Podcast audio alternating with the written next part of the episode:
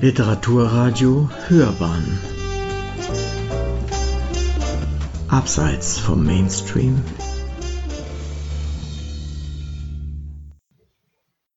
Literaturkritik.de Bilanz des Scheiterns Michael Stavarics Roman Das Phantom auf den Spuren von Thomas Bernhard.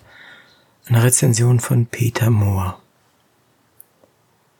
Ich habe tatsächlich auch immer so eine Art fiktiven Thomas Bernhard vor mir gehabt. Am ehesten noch den aus der Ursache, wo er über Salzburg und den Nationalsozialismus und so weiter schimpft. Hat der 51-jährige Schriftsteller Michael Stavaric über seinen neuen Roman Das Phantom und die Hauptfigur Tom erzählt. Tom ist ein paradigmatischer Außenseiter, der uns in einem ausschweifenden Monolog an den einstigen Problemen mit seinen Eltern und seiner vergeblichen Suche nach einem Platz in der Gesellschaft teilhaben lässt. Das Ganze geschieht, um es formal auf die Spitze zu treiben, in zehn Einträgen zwischen 10.44 Uhr und 11.10 Uhr am 24. März eines nicht näher bezeichneten Jahres. Seine Mutter wirft ihm vor, dass sie seinetwegen eine Karriere als Schauspielerin aufgegeben hat. Der akademisch ausgebildete Vater sattelte der Familie wegen beruflich um und brachte sie mehr schlecht als recht durch seinen Job als Versicherungsvertreter über die Runden. Toms Verhalten hat er häufig als unmännlich bezeichnet und ihn zur Strafe durch etliche Männlichkeitstests geschickt. Zur Abhärtung besorgte er seinem Sohn nach der Schule einen Job auf dem Bau. Die Hauptfigur entwickelte eine Art Trotz gegen gesellschaftliche Konventionen.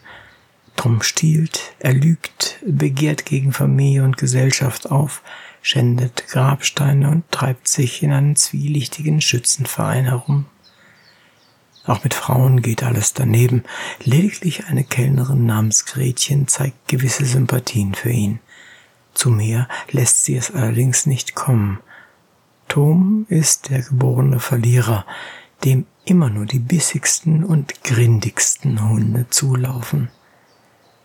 Michael Stavaric, der als Siebenjähriger mit seinen Eltern aus der damaligen Tschechoslowakei nach Österreich kam und später in Wien Bohemistik, Publizistik und Kommunikationswissenschaft studierte, ist ein glühender Verehrer von Thomas Bernhard und Bohumil Rabal. In Toms selbstzerfleischendem Monolog klingt der Bernhard-Sound durch fast jede Zeile.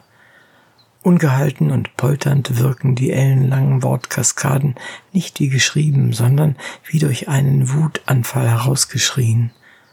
Stavaric weitet in seiner Bernhard-Adaption die Sätze über zwei und mehr Seiten aus. Wiederholungen und Übertreibungen prägen den kaum zu bändigenden Monolog.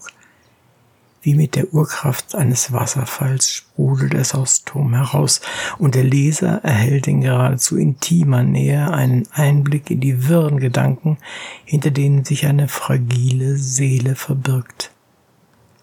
Es ist eine Bilanz des Scheiterns, zwar nur eines Individuums, doch in letzter Konsequenz auch einer ganzen Gesellschaft, hat Autor Michael Stavaric völlig zutreffend über den vorliegenden Roman befunden.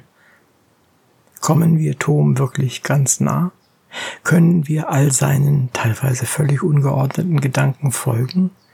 Oder bleibt er das kaum greifbare Phantom, das gegen die emotionale Kälte ankämpfen will?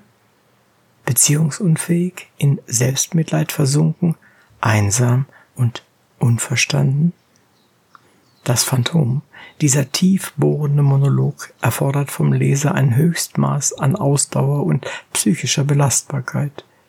Michael Stavaric schreibt Sätze, die so scharf und verletzend sein können wie die Klinge eines Säbels es ist alles in allem wie ein Todsein, ohne die eigentlichen Vorzüge eines solchen genießen zu dürfen, nämlich das Denken. Resümiert Protagonist Tom beinahe selbsttherapeutisch seine zerrissene Existenz zwischen Lebensekel und Dickköpfigkeit.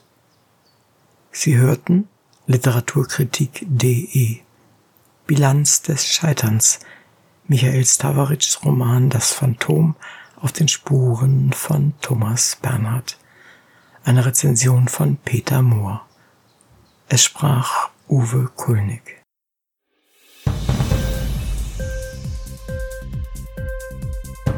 Hat dir die Sendung gefallen? Literatur pur, ja, das sind wir. Natürlich auch als Podcast. Hier kannst du unsere Podcasts hören. Anchor, Spotify, Apple Podcast, iTunes, Google Podcasts, radio.de und viele andere mehr.